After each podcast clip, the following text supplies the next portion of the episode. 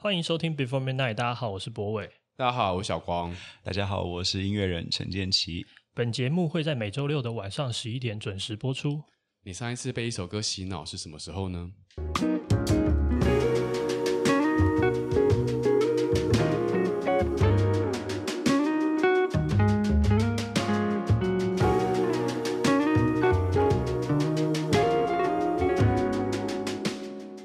欢迎收听今天的节目。对，然后今天其实也是我们，我觉得应该是我们这季的最后一个来宾了吧？哦，你已经要预告这件事了，是不是？可可，我觉得收的蛮好的、啊。对、啊，我们很多人就敲碗，就是要很更多来宾的。哦，对对对。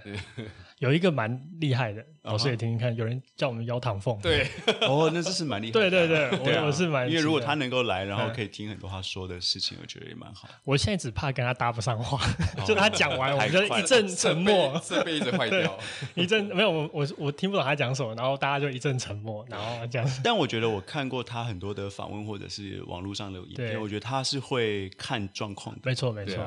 哎、欸，我们都忘记了，等一下等一下，我们要先介绍老师。我就叫他称尊尊称他为陈建奇老师了。哦，那我也是啊，对啊，老师，这样会不会太见外点？对，因为我从就是啊、呃、做，其实时间差不多重叠的，就是我们在做唱片的这十年间，其实老师也是从呃剧场开始出来，然后开始进到了流行音乐圈，我这样称呼了，就流行音乐圈。对，然后大概这十年间，我觉得很大量哦都是在各个不同的歌手身上，你会听到说，哎。这首歌好洗脑，好好听哦。然后想说到底是谁做的？一看，哎，陈建奇，陈 陈建奇，怎么还是陈建奇？但有一天，这个名字就就就留在脑子里面了。哦，是统治这个华语乐团的那种感觉。对对，不敢不敢。跟上次葛大的那种感觉很像，因为我们这个黄金十年间都是一个从就是。好，不要不要不要讲的这样，我担心他自己会会飞起来。对对，不是就是讲的太满，到时候他有同行，这个不好。不好说，对对对，我们要帮他留一点余地。对对对，老师希望我们怎么称呼你？建奇就可以了。其实，对啊，嗯嗯，建奇老师，对不对？对对，抱歉，去不掉那两个字。那我我觉得，呃，先今天在第一段节目的时候，我们想跟老师先聊一下，你从过去从怎么样开始进到创作的。其实我一直以为你是那种标准从小学音乐，然后进音乐科系，然后科班出来的人，或是。嗯，摇滚乐团、表演团体之类出来的，殊不知是个会计。这个想听老师讲一下，你怎么会进到这个产业？其实我可能唯一真的跟音乐学习有关，就是小时候学钢琴，哦、就学了五六年的古典钢琴。只有五六年？就你那个时候是钢琴天才吗？不算是，说实在，真的不算是。所以各位都还有机会。对，但是我觉得我我家里很好，就是说他没有真的期待你变成什么，所以他也不太逼你做什么。但是他会，对他其实就是让你有一个想要玩的，对，想要玩的东西，他都提供。所以我小时候也学钢琴，也学画画。其实我学画画的时间。跟小时候的成绩是比音乐要好多的哦、嗯、哦，所以如果不小心，你可能当一个画家或者对，因为其实我第一志愿是、嗯、是应用美术，反而不是。可是老师你是雄中的，你怎么会说你功课不太好？我觉得你骗大家。但真的高中之后就真的玩开了，哦、然后那时候就加入了话剧社啊、广播社啊，哦，然后乐团啊，嗯、然后童军社啊，嗯，加入了几个社团啊？你加入了五个吧。四个到五个，哎，童军社很冷门呢。对啊，但是很好玩啊，就是出去玩啊。所以你会打很多绳结？会啊。那你有很多那个小徽章？会有。好，我也是童军社。那那你会很忙哎，因为如果五个社团的话，你可能一个礼拜上学也就是五天，一天一个社团。所以，所以，所以就是高中的时候玩开了之后，你雄中的大家都期待是国立的学校嘛？对啊。但我最后是淡江会计，所以就是就是大家就是知道我功课高中开始不好。还是你是故意选一个就离你家最远的地方去？哎，有这个想法吗？嗯，其实我是有点想要到台北来，我想要看看不同的地方。嗯、那本来高中就想从呃高雄到台北来考建中，但、嗯、但后来因为家里还是觉得高中好像年纪还太小，嗯、你要一个人在台北居住还是比较比较担心这样。对，嗯、所以那个时候念会计的感受会。不适应吗？还是对你来说其实是一个？嗯，其实我觉得会计系说实在对我做音乐现在是有帮助的。为什么？是因为他在学校里面只要考试过了就好。呃，你的意思是说他可以不出席，你只要最后一 part 盯到了，对，就你就是只要每次的考试都有及格，你不用去上课。也没有什么需要讨论的，也没有什么作业要交，就算对就不就就不会被当了，就只要算对就不会被当。对，所以其实我很多的时间，我大学上课都没有上。哎，我我我可以理解，我念人文社会学系，然后他每次就会出一个申论题嘛，那申论题就是看你的那个丰富的词汇怎么填，然后你大概有一个概念，我就可以掰个十几段，然后就就也也是过。但我平常上课可能都不是太认真这样子。对啊，大概是这个意思吧。所以那个时候大学就开始在。从事音乐相关的工作了吗？大学的时候比较有关系的是，我真的是加入了一个乐团，在外面在各个 pub 走唱哦。然后那个时候大四、大五、大六，我念了六年的大学，然后就是两天在高雄，两天台中，两天台北，现在跑巡回了。对，等于是就是台湾的巡回这样子。所以那时候就有感受到接下来可能会走音乐这条路。其实完全没有，那个时候就所以那时候还是觉得我之后可能会当会计师。其实是一片茫然，因为我也不喜欢会计，说实在的。嗯。但我不知道，尤其是在我这个年纪、这个年代，你除了古典所谓的音乐相关科系，只有古典的音乐。哦。但我又不喜没有那么喜欢。对啊，你要走演奏或者是理论作曲，基本上好像只有这两种可能。像现在就有很多应用音乐啊或流行音乐的科系，但我那时候没有。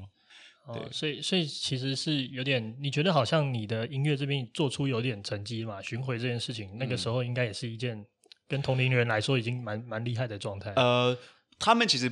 我的同学不太知道我在干嘛，因为我很少去上课。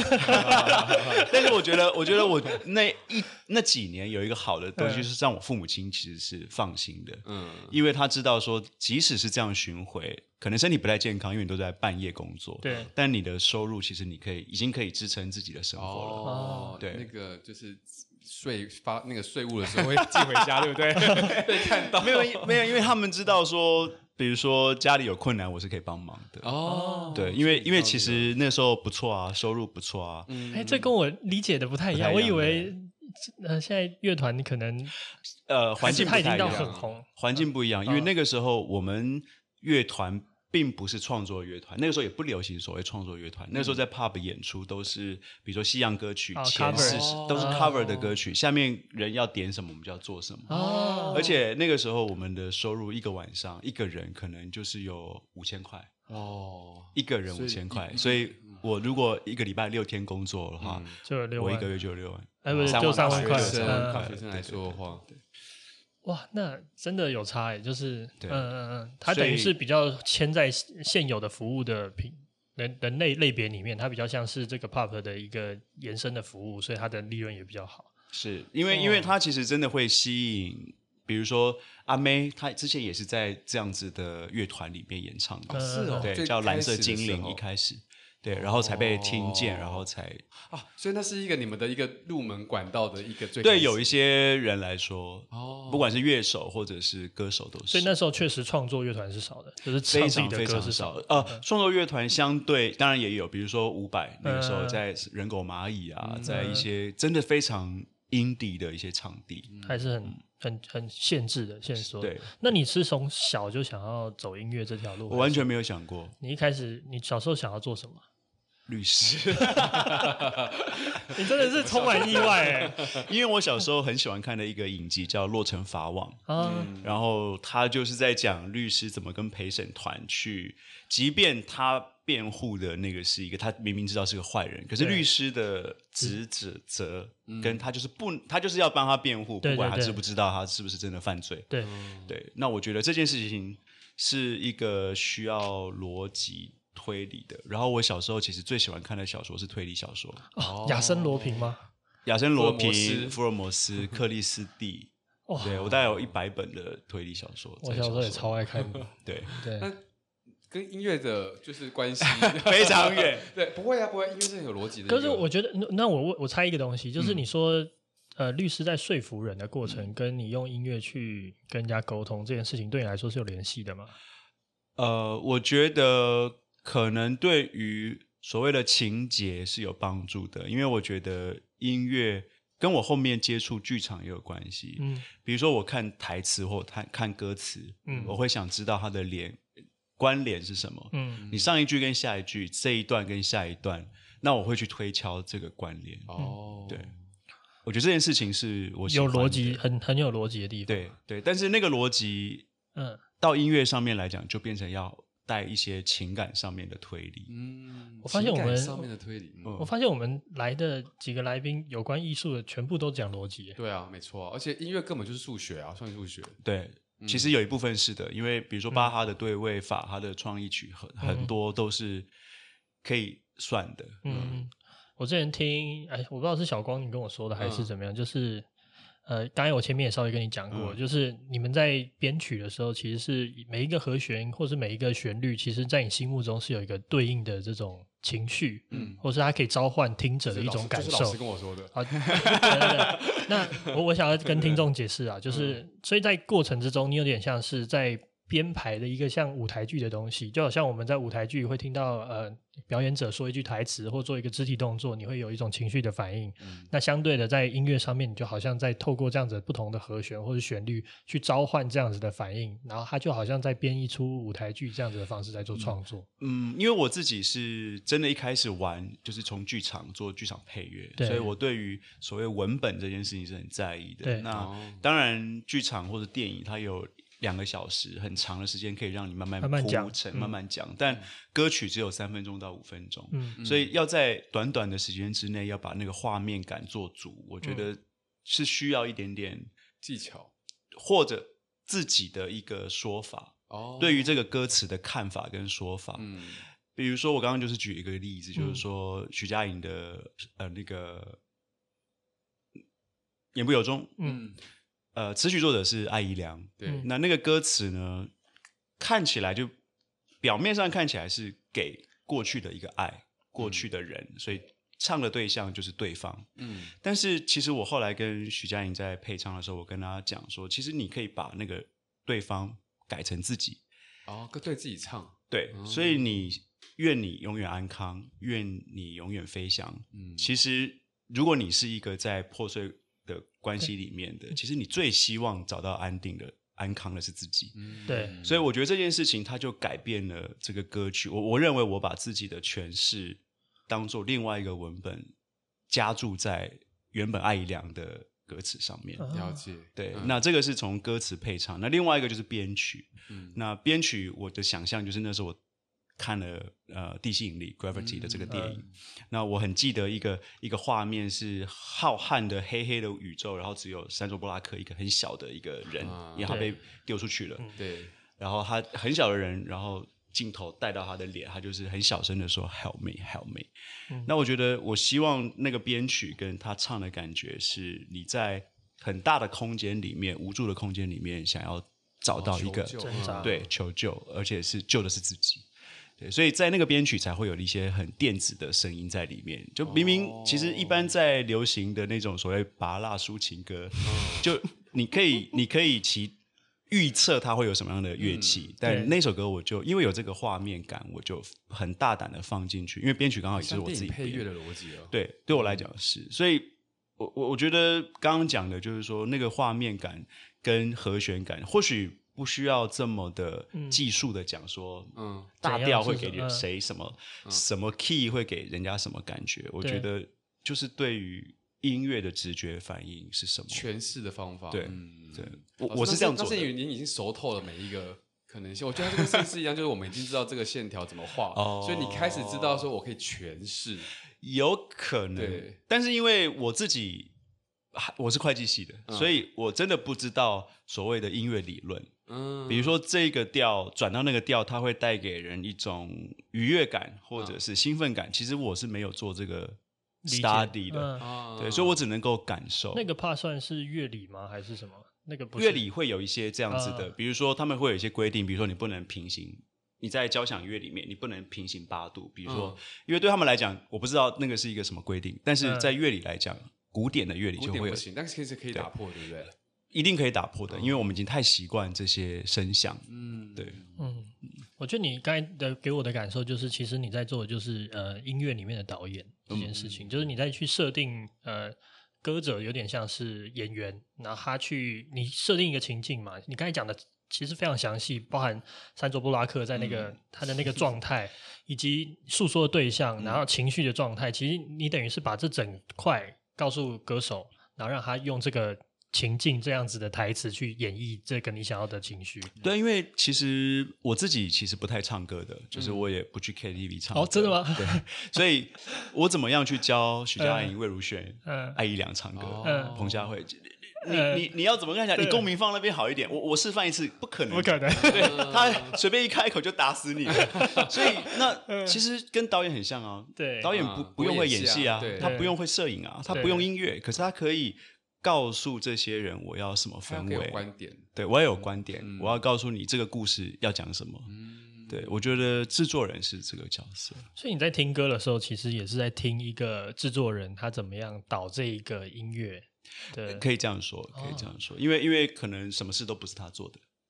编曲是别人，乐器是别人。我想，呃，对，我想拉回来一点，因为我觉得太多事情想问老师，就是因为刚才是还停在那个你在学生那个阶段，就是这边是你在当制作人的角色。那从学生那时候，你刚才讲说你是从翻唱开始，但你什么时候开始进到呃创作？Oh. 然后以及我觉得有一个很难的挑战是，你在创作的时候，你后来进到是业界，业界是一个很严苛的环境，就是它可能不你你觉得很棒的东西，但是那个环境有很多既有的框架、限制以及或是 SOP 吧，应该这样说。那我觉得老师的作品如果在后面能够被大家辨识，代表你一定是在这个框架底下找到了一个、嗯、呃别的被认出来的辨识出来的方法。这个条这条路想听老师分享一下。呃，我觉得尝试跟应该讲勇于尝试是一个很重要的事情。嗯、就是从所谓玩票到专业这件事情啊，嗯、我一直觉得，比如有，有朋友问我说：“哎，为什么你可以？”我一直讲很幸运啊，哦、就是在不同的阶段都有不同的机会，嗯、但是。我觉得有一个 PS，那个 PS 就是说，你有了机会，但你不能够每次都搞砸。OK，对，你只要搞砸几次还对。比如说你你你你，因为其实音乐圈所谓的专业的音乐圈或者商业音乐圈其实没有很大，嗯，所以你只要进有两三个作品是好的，大家认可的，嗯，基本上你都可以往下做。嗯，对。那你刚刚讲的那个特色问题，我觉得我真的是。因为在剧场可以有非常多实验的可能哦，因为在剧场里面，真的我不觉得剧场音乐叫配乐，因为剧场音乐就是另外一个平行文本。嗯、我们讲的事情其实很多的，嗯，我们可以同意或者是依附的这个剧情，其实我也可以反其道而行。哦、剧情是这样，我音乐是做反的，因为我要让观众。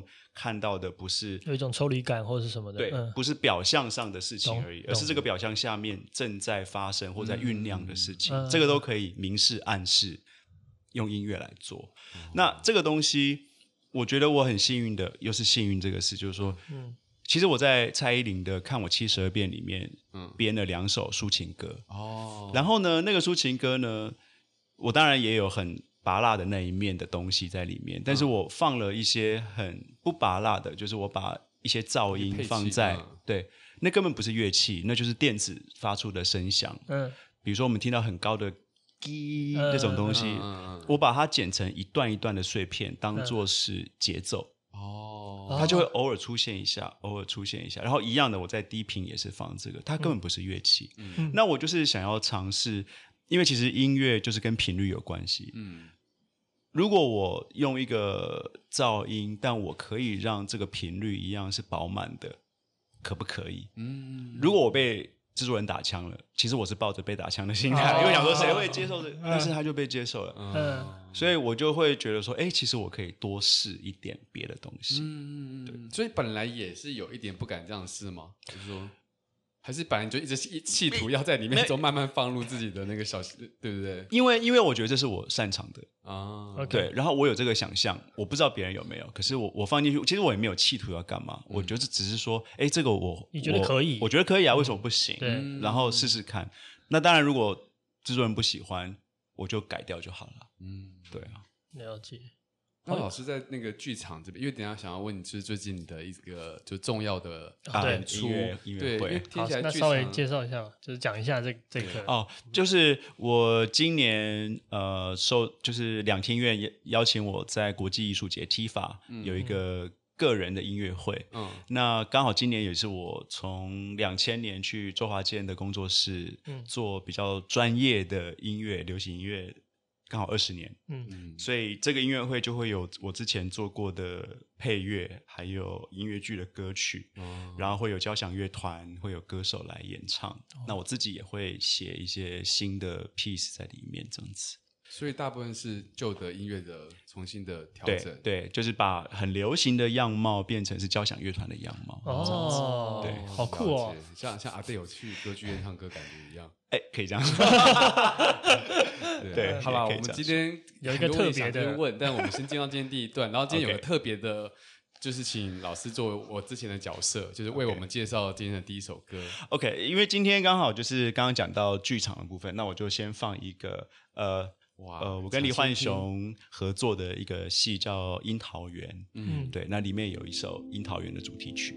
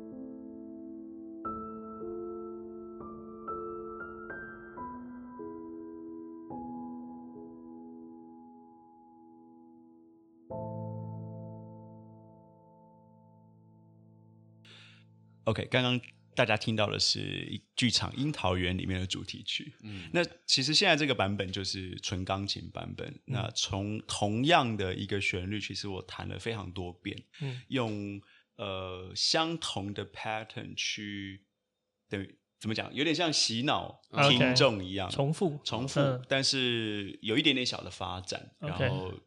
不会让大家觉得无聊，嗯、对。但我很喜欢我上之前写的这个主题的旋律线，然后它跟呃李焕雄在呃小剧场里面的作品是非常符合的。它是一个三拍子的一个钢琴曲。嗯、哦，谢谢老师。而且我刚才发现，我一开始你就马上就可以接上话，不 愧是这个 专业人士，对对对，其他人都还会愣一下，对。对啊，我我觉得我们刚才聊到的东西蛮多，然后我我现在有一个很强的感觉，我不知道听众朋友感受怎么样，就是我们目前找来的就是跟艺术相关领域的人，其实他们自己本身的呃逻辑或者是理性的理解都蛮强的。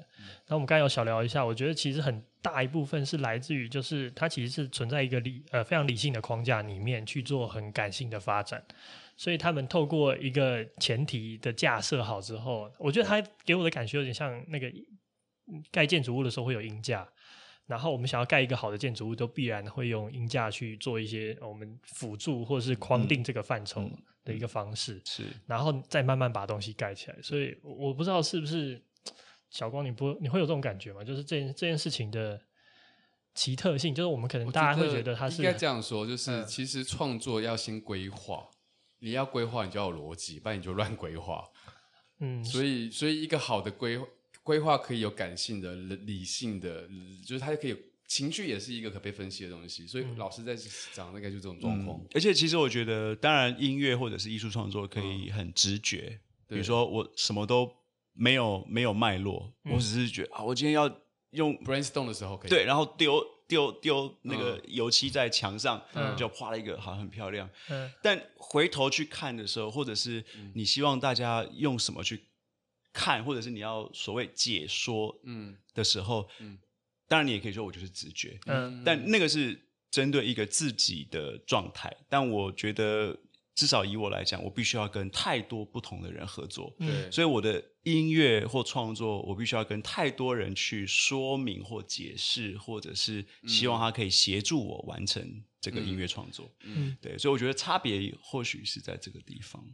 嗯，我觉得还有一种听，就有听到一种说法，就很好玩，就是呃，很多时候创作者不都说直觉嘛，或是什么灵光乍现这种东西，其实它是因为你累积。其实我对我我也不相信，你你不相信，但是我最近又相信了。真的吗？你有你有这个例子？我说一下为什么？就是来单挑一下。我觉得那个以前我也会觉得所有创意都是可以被分析归纳，对。但是事实上，我说我创我自己觉得比较好的创作都是在灵光乍现的时候出来的。然后那个灵光乍现，其实后来解释一下是因为。呃，我可能看过太多，我觉得哦，就是那样的东西，所以有一天突然间蹦出一个，哎，这个想法好像可以哦，但不错哦，然后没有人做过的那个瞬间，其实就会是好，就是顶光乍现。其实，其实我刚刚上一上一个上一段就是讲说我小时候弹琴嘛，嗯、就是在 pub 里面，然后听很多西洋跟台湾的 top forty 对、top ten 之类的。其实那个时候一直是要模仿他们，嗯，他弹什么我就要学的一模一样，这样你收入才高嘛。对，然后 他用什么音色哦，他们可能用那个几百万的琴，但我只有一个两万的琴，但是我要修的跟他一模一样。嗯，很多人会觉得说这样的工作是一个模仿，对，不愿意或者是，但是其实说实在的，我等于是练功，练功学了多少名家或者是很厉害的制作人、很厉害的键盘手，他们的 scale，他们对于音乐的看法，嗯，其实那东西。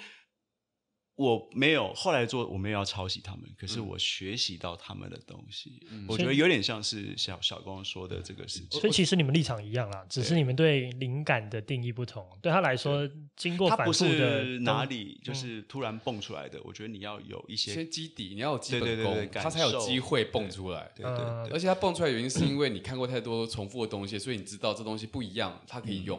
嗯嗯嗯。然后我我突然想到还有一个状况是那个。我们常常会说，我们这个行业内会很多人降气掉。嗯、降气掉就是什么意思？他太重复的练这个基本功，练到他有一天已经忘记怎么样去思考，嗯、所以到最后根本到头来了。就是我觉得创作者如果没有办法透过别的事情触发自己思考能力的话，他作品其实有再多基本功也没有用。对，那我觉得我蛮幸运，就是说我不是只做流行音乐，嗯，我还有电视广告、很多触类旁通的东西。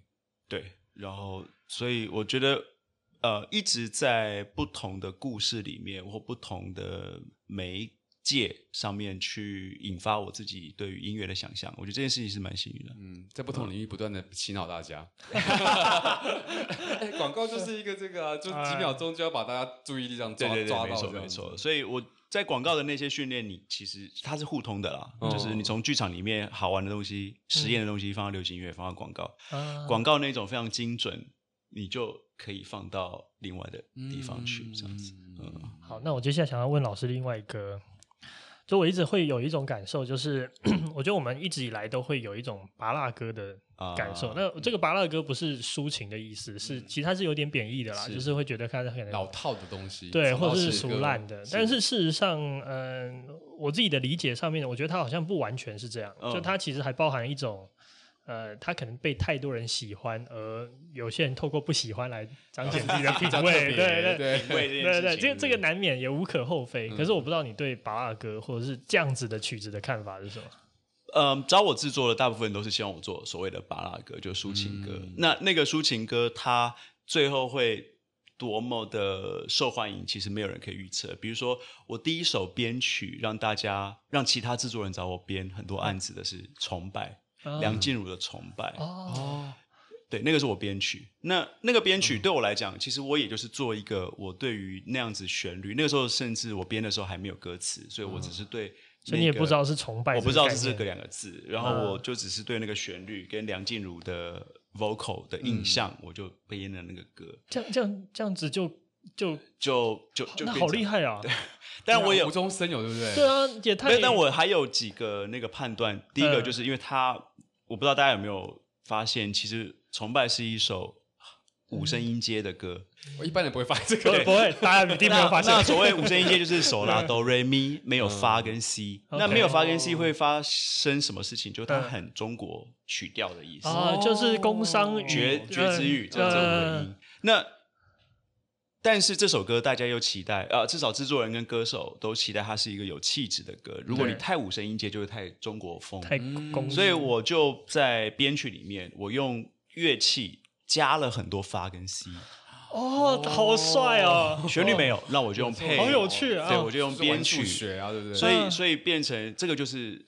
所以其实它主旋律是是一个五声的，但是你又把它的呃遗漏的那两个再透过编曲，把它透过乐器把它补起来，这样子。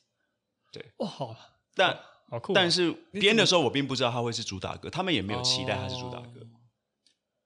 但录完了之后，制作完了之后，它就变成一首主打歌。老师，其实我参我有参与那张专辑的设计啊，然后我有参与到他们在开会吗？排排序吗？排序的过程。哎呦，那时候好像在会呼吸的痛跟崇拜之间哦，这个我都不知道，这个我都不知道。哎，可是这个我想要跟老师聊的是，因为老师有一个身份是制作人嘛，所以你应该常常要参与这种选曲歌曲的排序。嗯，后来才有。对，崇拜那个时候我就只是编曲工作而已，现在比较会。所以你在呃，你们在就是在编排这些歌曲的时候，你们怎么知道呃？因为你在你讲在你在一首歌编的时候，它其实是你也不知道会不会是最重要的一首。不会知道。那你们收歌或者是选歌，然后一堆 OK，呃，素材。我觉得每个阶段都会每个阶段的考量了。比如说，嗯、当然如果是跟歌手开会，要先，比如歌手有两种，一种怎么说自己创作的创作歌手，嗯，一种是完全帮他收歌的歌手。对，那。所谓的歌手的 A&R，呃，A&R 我们简单讲就是说，我们要帮他规划什么样的歌曲。嗯，A 是 artist 嘛，那 R 是 repertoire。啊，终于知道答案了。哦，我一直知道 A&R，但我不知道 A&R 是什么。对，我上次问他葛大那集，他也有讲 A&R，然后我就问他 A&R 是什么，然后他就带过这个话题。制作人的角色。对，那他就是 artist and repertoire。那那其实，在唱片公司 A&R 通常会翻做音乐总监，但其实说实在。当然，音乐公司音乐总监当作为 A&R 的 title 还蛮适合的。那你就是要决定 artist，音乐导演，还有呃 repertoire，repertoire 就是产品嘛，跟跟你的你的 catalog。哦，对，你要你要选什么样子的 artist，然后这个 artist 要唱什么样的歌，OK，就是 A&R 要做的事情。所以在这个过程，呃，创作歌手基本上自己的 A&R 就已经做完一半了，因为他写的歌就是就是他要唱的。对，那当然我们。有选择的讨论，讨论空间。对对对对。嗯、那如果是要帮他选歌的，那你就必须要先思考他适合什么样的歌。嗯。他现在的身份，比如说他几岁？嗯。他的生活环境。嗯。他有没有小孩？结婚了没？离婚了没？嗯这个是在考量他到底能够唱出什么样的情绪吗？如果他没有体验过，你觉得他可能就……呃，倒也不是这个，反而是说，因为这些歌是要从他嘴巴里唱出来，他有说服力，他有说服力。对，当然，比如说像呃，大家熟知的陈奕迅，或许以他的能力，他或许什么样的歌都可以。对，但是如果他在，比如他有一首歌叫《儿歌》。嗯，他如果在还没当爸爸之前唱儿歌，是不是也可以？或许也可以，但但是角色会不一样。嗯，对，他是以一个父亲，还是我今天就是唱给其他的？对对对对，这就是不一样。OK，所以这样子的状况之下，我们会去选择适合这个歌手的，先选旋律。如果是要帮他选歌的话，然后选完旋律之后，因为有时候来的那个 demo 的歌词不太适合现在这个歌手需要的状态，那我们就会再发给作词人。再重写，再采写，这样子。所以，老师，你们会不会有那种感觉，是你其实，在帮这个歌手创造下一个阶段的样貌？其实，每一张作品对于歌手来讲都是非常重要的。他，呃，我觉得不只是下一个阶段的样貌，他是接下来影响他所有的事，因为你想想看，一首歌红了可以，他可能这一辈子都离不开这首歌，真的，对对对，对不对？对对，对他这辈子都要唱这首歌，唱到吐。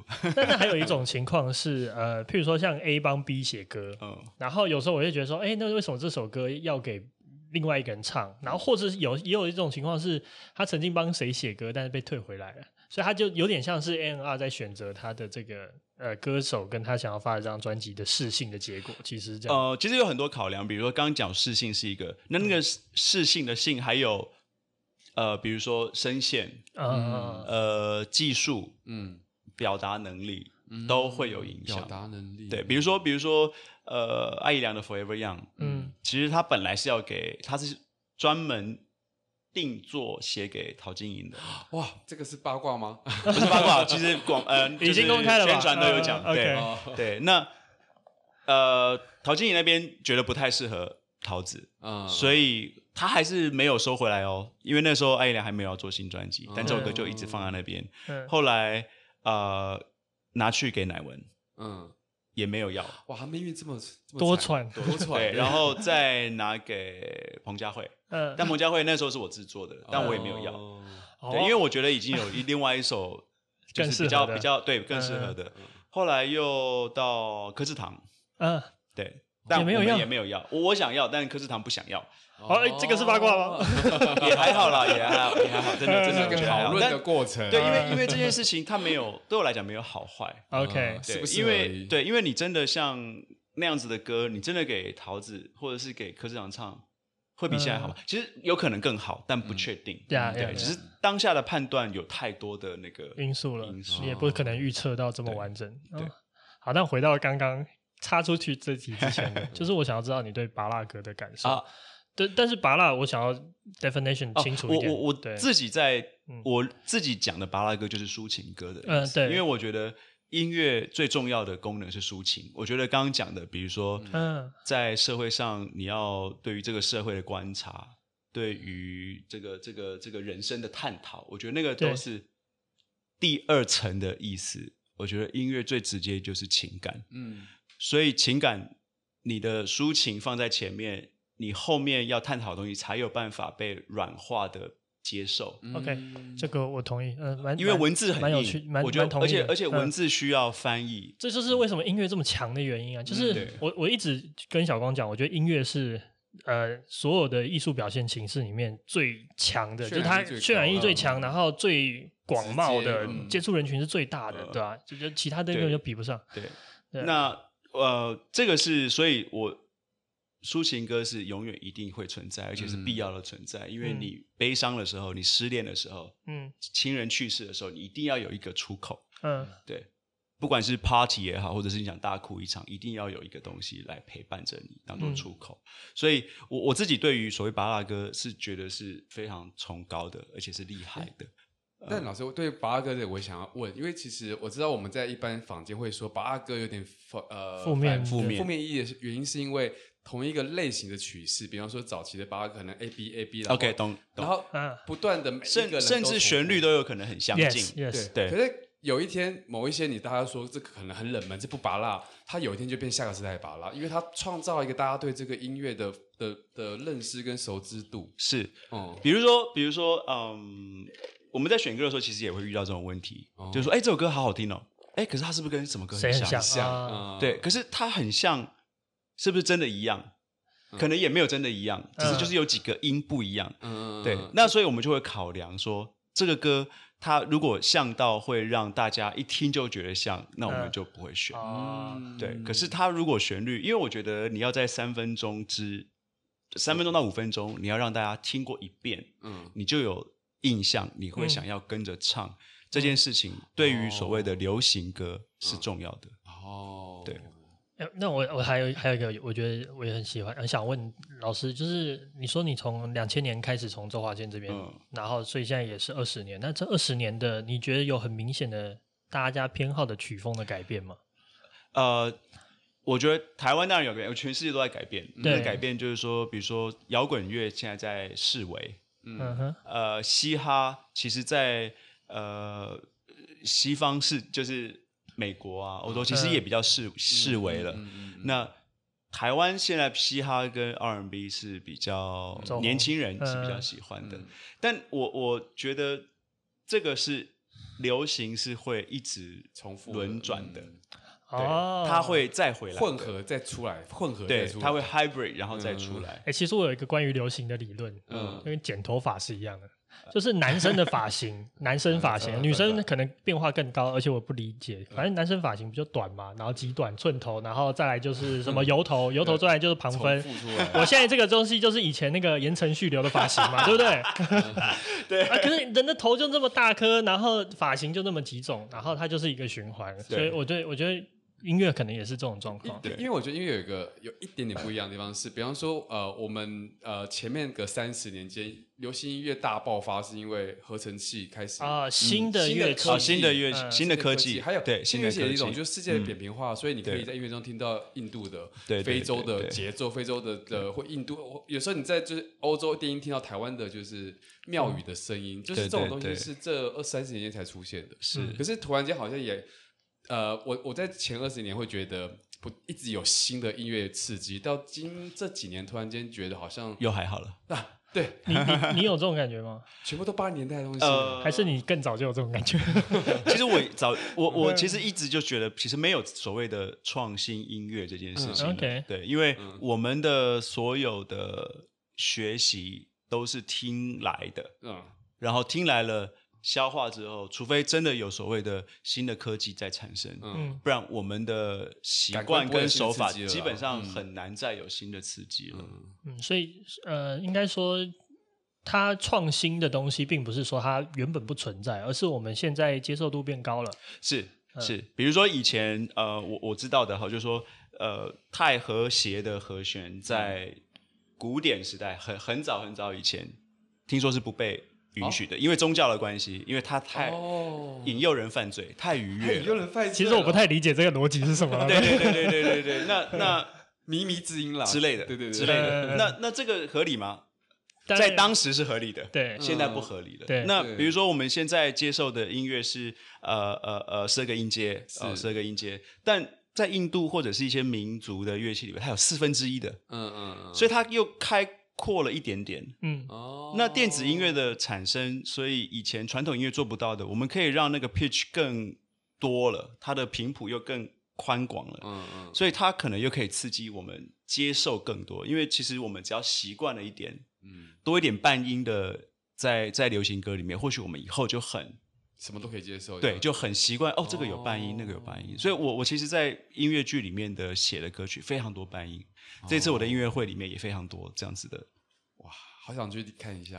现在大家买票来得及吗？还是已经售？呃呃，已经来不及，来不及了。好的，所以大家只能够。我们太晚了，对。好，我们让让老师来介绍今天第二首歌。好，呃，第二首歌是呃，在地下铁吉米地下铁音乐剧里面的一首歌，叫做《鸽子》。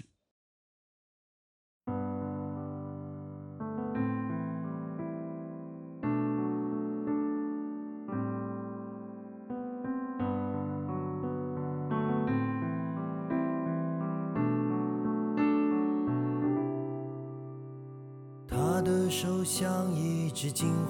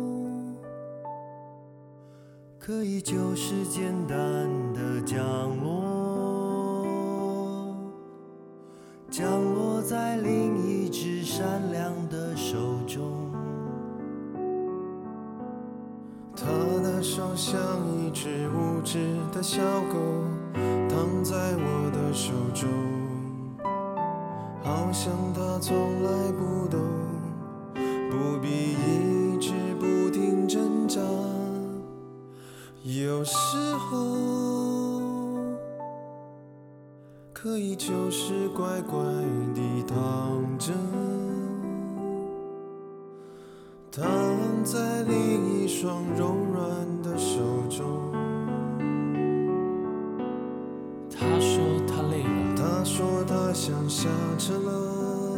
他说他。可是地球还是不停地旋转。旋转。他说他说他总是。总是下错站。下错站。他说他说他总是总是。坐错车。他说啊，地球啊，地球，你什么时候停止旋转？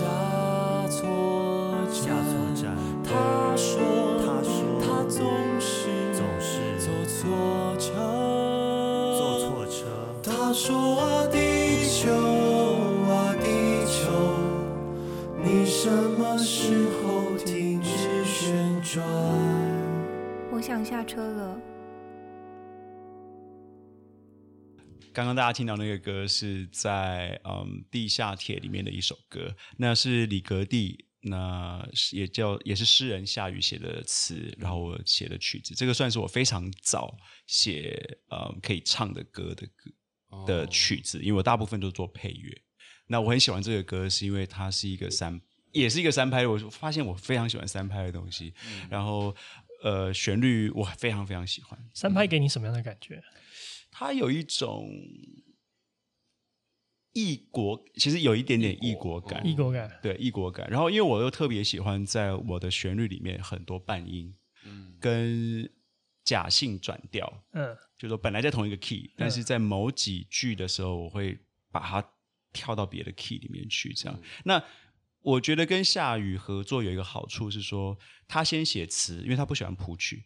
他先写词，我再写曲子，对，所以我对于那个文字是有画面感，哦，所以我就可以照着那个画面感写。跟崇拜的情况不一样，不一样，完全不一样。写旋律，而且因为他是诗人，所以他的词有时候不太像歌词，对，他就是像诗，所以他的段落跟长度不一样啊。但我不能够让他一直无限延伸下去，所以我还是要用稍微流行音乐的方式跟。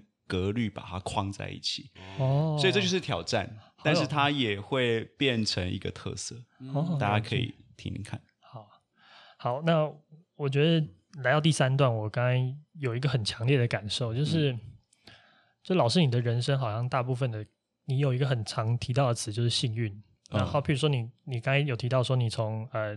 第一个，你分数不够嘛，所以去念的会计，嗯、那你就接受。对。然后，哎，玩团，然后玩一玩，你那时候也没有想到你之后到底是不是变成会计师或什么。可是玩团既然既然收入不错，还可以补贴家用，那就继续 对继续玩。嗯、或者是那两千年的时候被邀请去中华健的这对，然后那个时候你说你还。甚至还不懂怎么样编曲，对，然后你就好像人生被一个一个的际遇，然后很幸运的去做到你现在做的事情，对。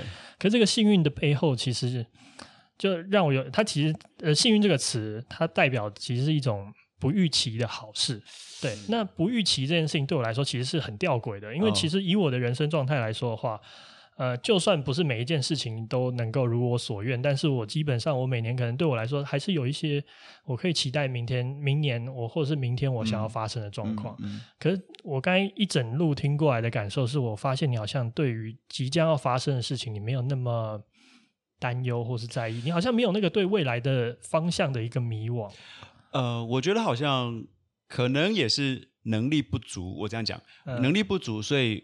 我在这些际遇来的时候，我真的就是可能也只能专注在这一件事情上面。比如说，我大学的时候，学校会计可能考试已经让我必须要应付的事情，然后我又不在学校上课，对。然后我在乐团里面要要学这些 Top Forty 的歌曲，我要学的跟他一模一样。嗯。当下我专注在这个部分，我享受在在这个练团，在这个演出上面。所以，嗯、其实我真的没有没有。我不知道是没有心思，还是我真的就没有再去担心啊，我接下来会发生什么事？我练这个团做这个 pop 会不会让我进音乐圈？嗯，这个是从来没有想过的。嗯，那去华健那边其实也是一样，我很很讶异他为什么会后来就找我去，因为我去那边，他其实有给我一个功课啦，就是测试啊哦，就是我九月去的，我还记得。嗯，然后他十一月份要发一张专辑，对，然后他就说：“那你先帮我编这首歌编曲。”然后我就拿那个 demo 回家，我就编了。嗯嗯、我没记错，我就是花了两个礼拜。他说两个礼拜，你再把那个袋子，那时候还是录音带。啊、然后我说哦好。嗯、就我两个礼拜之后，我其实我只编了前奏。哎，你这样是不是？我才大概十六个小节而已。对，对，然后我就给他了。嗯、结果他说，我不知道为什么，他就说好，你来帮我编曲，跟当我的键盘手。就这样。那我一直。有一个习惯，也不是习惯，就是说，我会通常如果我有选择的时候，我会选择比我的能力要超过我能力一点点的工作。对，我觉得那是一个可以让我或许接触到新的东西，或学到新的呃呃技术也好，或是心态也好。但是你不会预期那个新的心态是什么，新的技术是什么？你不会预期，就是你没有在，我没有计算这件事情，对，计算这件事，我无法，我其实也没办法计算这件事情，嗯、因为比如说，嗯，因为它是未知的，对。当然我会知道去华健那边跟流行音乐一定有相关，嗯、但你超过你的能力，其实你有可能两个礼拜之后就被 fire 了。对这件事情，我也没有办法去预知，我只能我进去，我就从。因为华健的工作时间是非常奇怪的，他是下午五点到凌晨五点的。哦、然后我那时候住巴黎，哇，这个劳基法的部分。所以，所以其实基本上我有很多时间都住在他的工作室。嗯，因为我们工作完到早上，对，然后我在工作室睡一下，隔天我就要再修改，或者是我们有新的进度要要要做。对，但这个也是不预期的。可是，在这个过程当中，我。不管是不是后天或是两个礼拜就会 fire，但我觉得这个过程其实我已经学习到，我认为现在回想起来了，它还是有一些收获的，它不会是白费的。嗯嗯嗯。我、嗯、我觉得这这个是一个我今天听到最最让我意外的事情，因为我觉得大部分的人我们都会像我一样会有一种预期，然后这种预期它其实会带来一种比较，譬如说我预期我呃一年之后我会再做什么，或者是我希望完成什么。然后它会有个方向性，然后这个方向性就会变成是一个我我希望我接下来每一段日子每一个岁月都是往那个方向走，嗯，就是至少更靠近我的那个目标。嗯，然后这件事情其实它会带来一种很强的呃驱动力嘛。我觉得它是一个驱动，嗯，因为它它你会有你又看到一个眼前美好的光景嘛，嗯，你会你会向往之神，你会神往，但是但是它同时它也会带来一种压力，因为你知道如果你迈的这条路不是最便捷，嗯、或是相对你走歪了一些东西，对你来说，你好像就正在做一件不那么效率，或者甚至是一件错的事情。嗯，那嗯嗯，所以你觉得其实呃，我刚才听出来就是你你觉得那个那个状态，因为你已经不预期这件事情最后会长什么样子了，所以你可以接受所有在这条路走到所有发生的事情。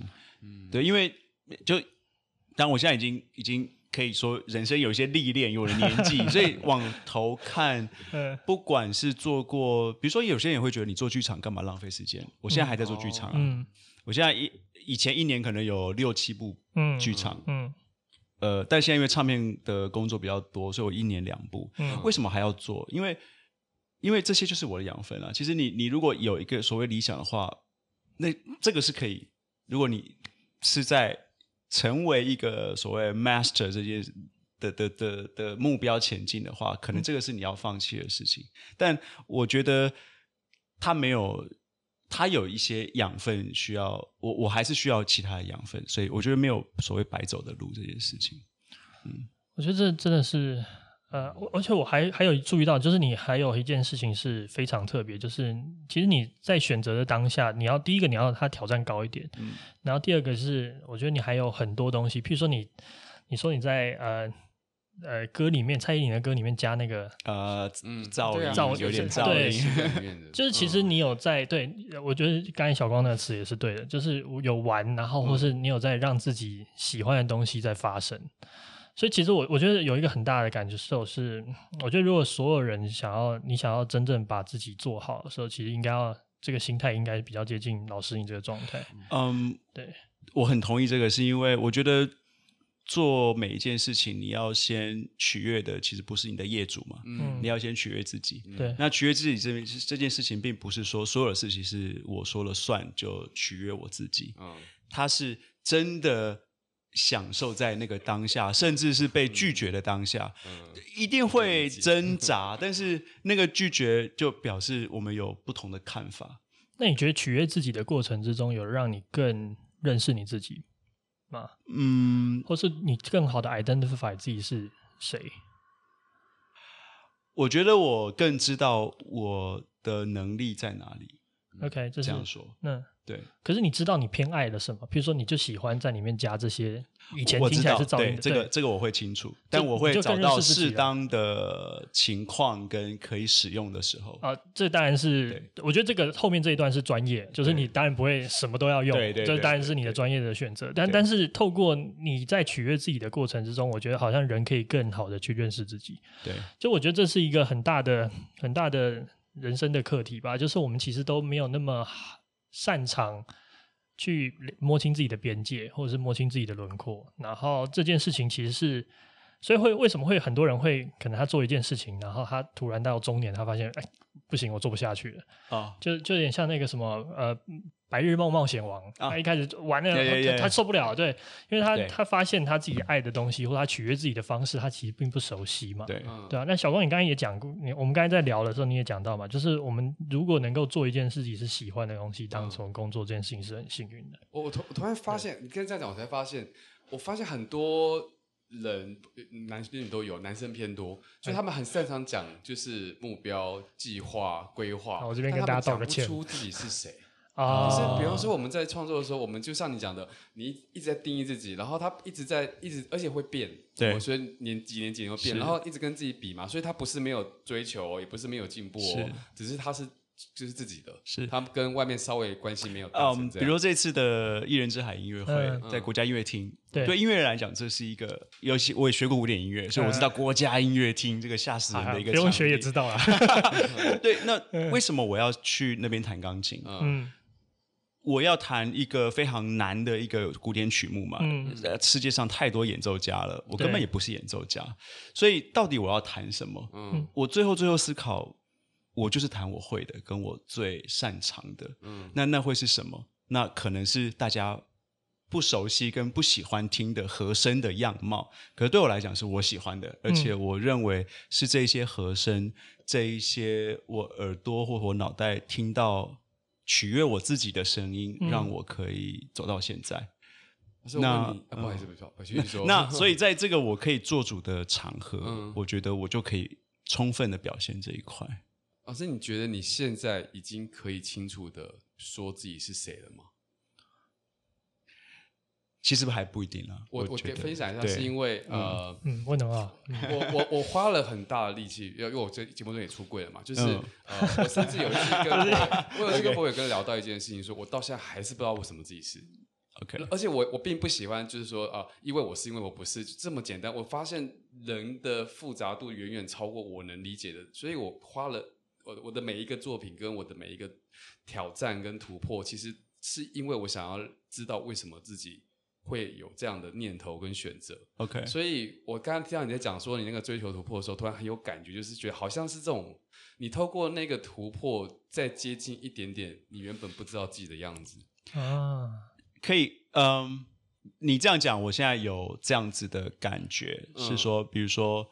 这一次的这一次的一人之海音乐会，嗯，他又让我更 confirm 这件事情，我不是个、嗯、好，就是条件，我不是个演奏家，嗯、我 review 我所有的经验跟我的能力不是，OK，、嗯、我不是一个超级古典的 composer，嗯，我会写流行音乐，我会编曲，对，对。我会有古典的耳朵，对，但是我也有一些奇怪的声音的想法。嗯，所以从这样子一个一个透过一次一次超过自己一些能力的，你就有办法定义在专业上的自己。嗯、那我觉得人的自己，呃，比如说出柜同志这件事情，嗯、我觉得这个我可能很早就已经嗯。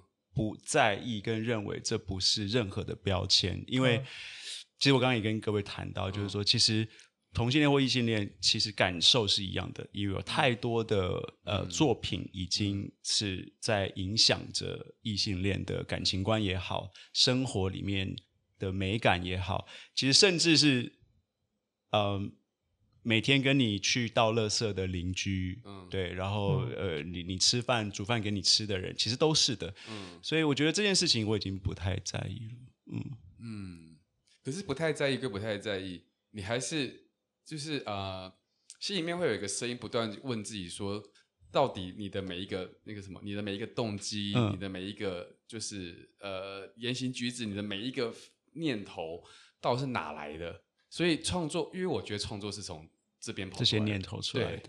所以念头我们自己必须跟自己解释清楚，不然我们做不出真实的东西。不要讲真实，就是。就是他就没办法表达，嗯，我觉得这可能可能最后扣回来，就是我我自己定义音乐就是一个情感，嗯，抒发的一个管道，不管是对自己或对别人，嗯，对，所以我觉得只要回到这一点，我即便弹非常简单的两个音，它如果可以让人家感受到悲伤、温暖、快乐，那就这两个音吧，不管它多难或多简单。那有没有一刻觉得说？啊，我就是抒发自己的东西的东西，大家都喜欢成这样，觉得 蛮妙的。这就是幸福的地方啊！对啊，这确实。而且而且而且，你看音乐如果没有语言的话，他法国人听也是一个感觉，哪一国人听都是一个感觉。嗯，对啊。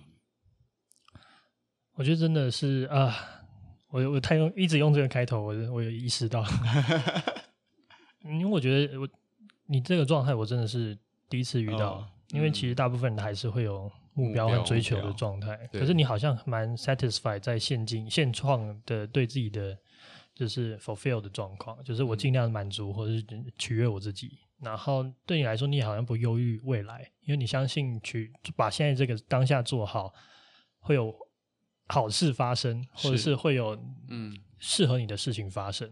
但你有没有想过，比如说如果啊，这样子虽然好像触你眉头，但如果那个音乐会搞砸了，嗯啊、你有你有想过这件事吗？呃，我其实有想过这个事情，嗯，对。但是就像刚刚讲的，我已经找到定位，嗯，所以它不会被搞砸，哦、因为我很清楚我在做什么。因为搞砸叫做我有期待，呃，他会超级成功，嗯，嗯那我认为只要下面的听众。有在一首歌或两首歌被感动，那我其实就成功了。啊。对，或者说你的搞搞一般人的搞砸可能是你要弹弹错，但是事实上你已经不是不认为搞弹错是一个一种搞砸的状态，它可能就是它也是一种你的状态，是是。当然，如果太太离谱，还是 弹错太离谱还是不行了。这个 这个还是有追求啊。我然后直接放开了，对，那我就直接 乱弹一通，那也不行。然后说这就是我，然后下台。对啊，对啊。我刚刚突然间想到，呃。有没有发现，在所有创作，像我们视觉，你是音乐，我们俩都是抽象的表达，是。文，但是有一个有一个类别的表很特别，叫文字。文字，文字像呃葛大或者或是博伟这样，就是你们必须要呃，你文字要被阅读，它要有很清楚的脉络逻辑，所以它就会有你刚才讲很多目的、目标或者是这种在里面必须要产生。可是音乐跟视觉好像当你呃，哦，你它的解释空间比较宽泛、宽宽广，所以你只要极度的进到某一个层、嗯、某一个状态里面创作出来的东西，其实就解释了非常非常多事情了。但是文字好像不能这样子去做，对不对？他没办法说哦，我今天就是感受到哪写、嗯、到哪。我我觉得，首先就是我觉得我可能也没有足够资格来讲这件事情，嗯、因为我自己写也没有写的很久。不过我试着回答你的状况，我觉得比较像是文字包含一种精准，它本身，嗯、比如说今天什么叫做强韧，或是什么叫做呃感慨，它它其实已经有它的背后的意思很，很有一个描述。嗯、你去开开字典，它里面有一个专属于它的形容跟描述，嗯、所以它有点像是一个呃锋利的刀子。就是你画下去的时候，它就已经它精准的画这条线，但是可能对呃设计或是对音乐来说，它它是一个比较宽的，它它不是那么锋利的，对，它基本是音准啊，对，也许是，可是我的意思说，他在情绪的理解上面，或者他的被被诠释的地方，他其实是有一个比较宽的空间。譬如说悲伤，有有非常难过的悲伤，那我在文字上我就要可能写呃撕心裂肺的悲伤，可是你们谈一个。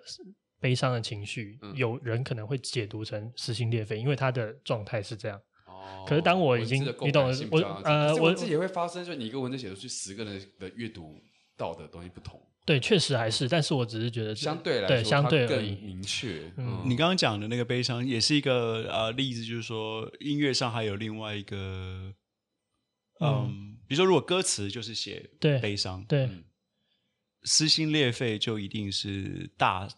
唱的很大声吗？啊，对，因为唱的很大声，呃，鬼哭神嚎可能只是一种表演，对，表演给对方看，要糖，要抱，拥抱，对。但真的很悲伤，撕心裂肺，有可能在角落是非常安静的，所以在音乐上就有两种处理方法，诠释上就有两种处理方法，至少两种。嗯嗯，好，这这个这个这个，我觉得我还是没有那个。下次找葛大再来一起再，这样在一起音乐特辑。我我觉得，我觉得还有另外一个，就是文字上，但当然诗是另外一件事情。啊，对，嗯，诗就是另外一个，诗就是比较这个比较是。哦，可是我觉得诗这件事情，我很喜欢的原因是，我觉得他他是在找到一种现在没有的词汇，然后他透过情景，或者是他用透过某一种情绪的表达，让你在感受到那个更细致的情感。我觉得它是一种再现的艺术啊，对，嗯，所以我我自己是觉得诗是这点。非常厉害，嗯嗯，对，哎，扯扯远了，呃，意识流，不，不过不过，我觉得真的是，真的是这种，呃，嗯、我我我觉得这样讲一下，就是我觉得所有，如果你今天你觉得你在做的事情，你你真的想要做的事情是要做自己的话，我觉得你可能真的要学习，呃，刚才。老师说的这个状态，就是它其实是一种很专心在让自己满意的状态，嗯，但是同时又不太会过分去跟外面的世界去做比较，嗯，那个比较可能其实就是来自于你对你未来的期待，嗯，所以它有点像是你做好自己，然后抓住每一个机会的过程，但你还是有努力，因为努力存在于就是你在抓那个每一个机会的那个当下，对。还有就是说我，那个期待是对于作品的期待，还是对于自己？嗯，地位的期待，嗯、或者是自己，啊、对，我觉得要分清楚。嗯，但老师，你在自我追求的这个状况中的时候，我我觉得，因为呃，自我追求它应该是非常专注的，嗯、然后你非常专注在当下的。嗯、呃，它会有痛苦的成分吗？因为你必须要、哦、对，啊、对，嗯，很小一段，就是做广告的时候，很小一段。哦，所以你后来，比如说像你现在要准备是呃，现在准备的东西，你的准备过程的都是都是开心，它都没有出现痛苦的挣扎。呃，痛苦是就是只有呃定位不清楚，对于自己为什么要做这件事情的定位不清楚。比如说音乐会，嗯，我为什么要在音乐厅弹琴给大家听？嗯，如果我，所以你把这个理清之后，一切就结束了，就对、嗯、这些这些挣扎就不存在了。哦、呃，我接下来挣扎就是只有。我要写什么？嗯，我要表达什么？嗯。嗯，好，哎，那因为我们时间快到了，但是我想要 cue 你讲一个刚才我我我觉得很好听的故事，那个管风琴那个啊，OK，嗯呃，因为这次两厅院的这个一人之海，我会去弹管风琴，嗯，那这个其实对对我来讲是一个很大的挑战，因为一样的，我也不是一个管风琴演奏家，那管风琴。给大家都是非常庄严的感觉，然后弹非常大的曲，而且超贵，对，超贵。然后对啊，台湾也没几座这样。那但是大家可能没有发现，其实管风琴因为它有风，它是风，它是要吹风的，它是风箱把风吹到管子里，然后弹出来它就发出声音。所以当你先弹。因为大部分的演奏都是先把音栓拉出来，让风先进那个管子，你决定你要什么音色，嗯、你再弹就会有声音。嗯、但大家可能没有发现，如果你先不拉音栓，然后把键盘按下去，再拉音栓的话，它会有风灌进去的声音，所以它的音高会改变，它会有点嘘这种感觉。呃、那很低的低频的时候，它就会有点像船的汽笛。嗯、所以我在思考《一人之海》这个。Title 的时候，呃，管风琴当做一个 opening，嗯，我就想办法要让一艘船开动。啊，对，所以这个管风琴的演奏其实对，呃，因为我有请了一个管风琴老师来教我，还是要有一些基本的认识，这样。对，我问他会不会太不敬，或者是会不会太 瞎搞，太逾矩了，太对，对对，太 瞎搞这样。他说不会，因为他他也很兴奋，因为他也没有听过管风琴发。出这个声音，至少在以前的古典的谱不会这样写啊。对对，哦，这这真的很好玩哎，就找到一个乐器的新玩法，对 对，嗯，对，因为我觉得频率本身就是音乐，因为频率音高，它就会带动我们的我们的气，就是情绪的反应这样子。嗯，了解。好啦，那我们今天节目也差不多到这边，那请老师再介绍。最后一首歌，OK，嗯，最后一首歌我要介绍我跟林奕华导演呃做的一个音乐剧，嗯，然后它是呃梁山伯与祝英台的故事，叫《梁祝的继承者们》里面的一首歌叫《十八相送》，嗯，对，那那个是林奕华写的词，然后我在谱曲，嗯，OK，好，那我们今天节目到这边，谢谢老师，那大家晚安，拜拜。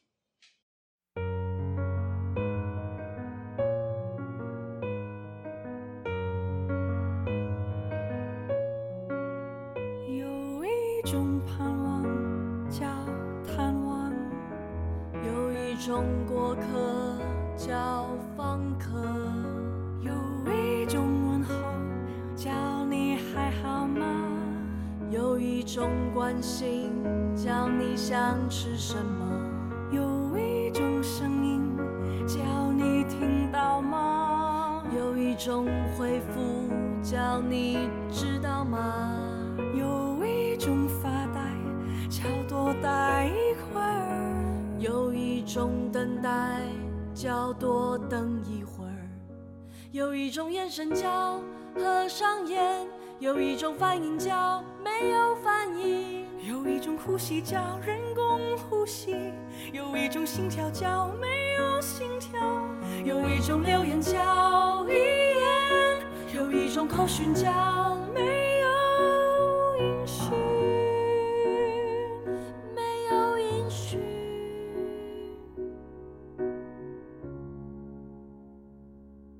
有一种接受叫忍受。有一种喝醉叫麻醉，有一种无聊叫治疗，有一种明了叫没有办法明了，有一种退路叫，有一种愤怒叫。没有出口，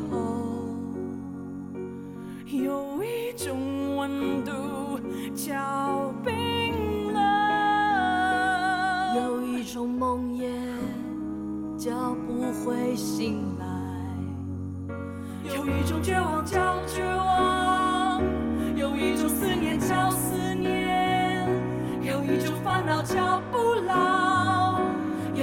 有一种喘息。有一种失去叫回到过去，有一种熟睡叫一个人睡，有一种忍耐叫你怎么不来，有一种无奈叫谁叫你来，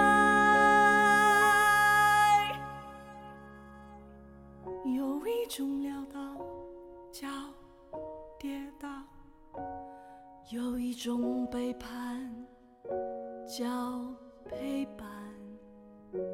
有一种忠诚叫倾城，有一种心愿叫永远。有一种存在叫不在，有一种不在叫存在，有一种存在叫不在，有一种不在叫存在，有一种存在叫不在，有一种不在叫存在，有一种存在叫不在。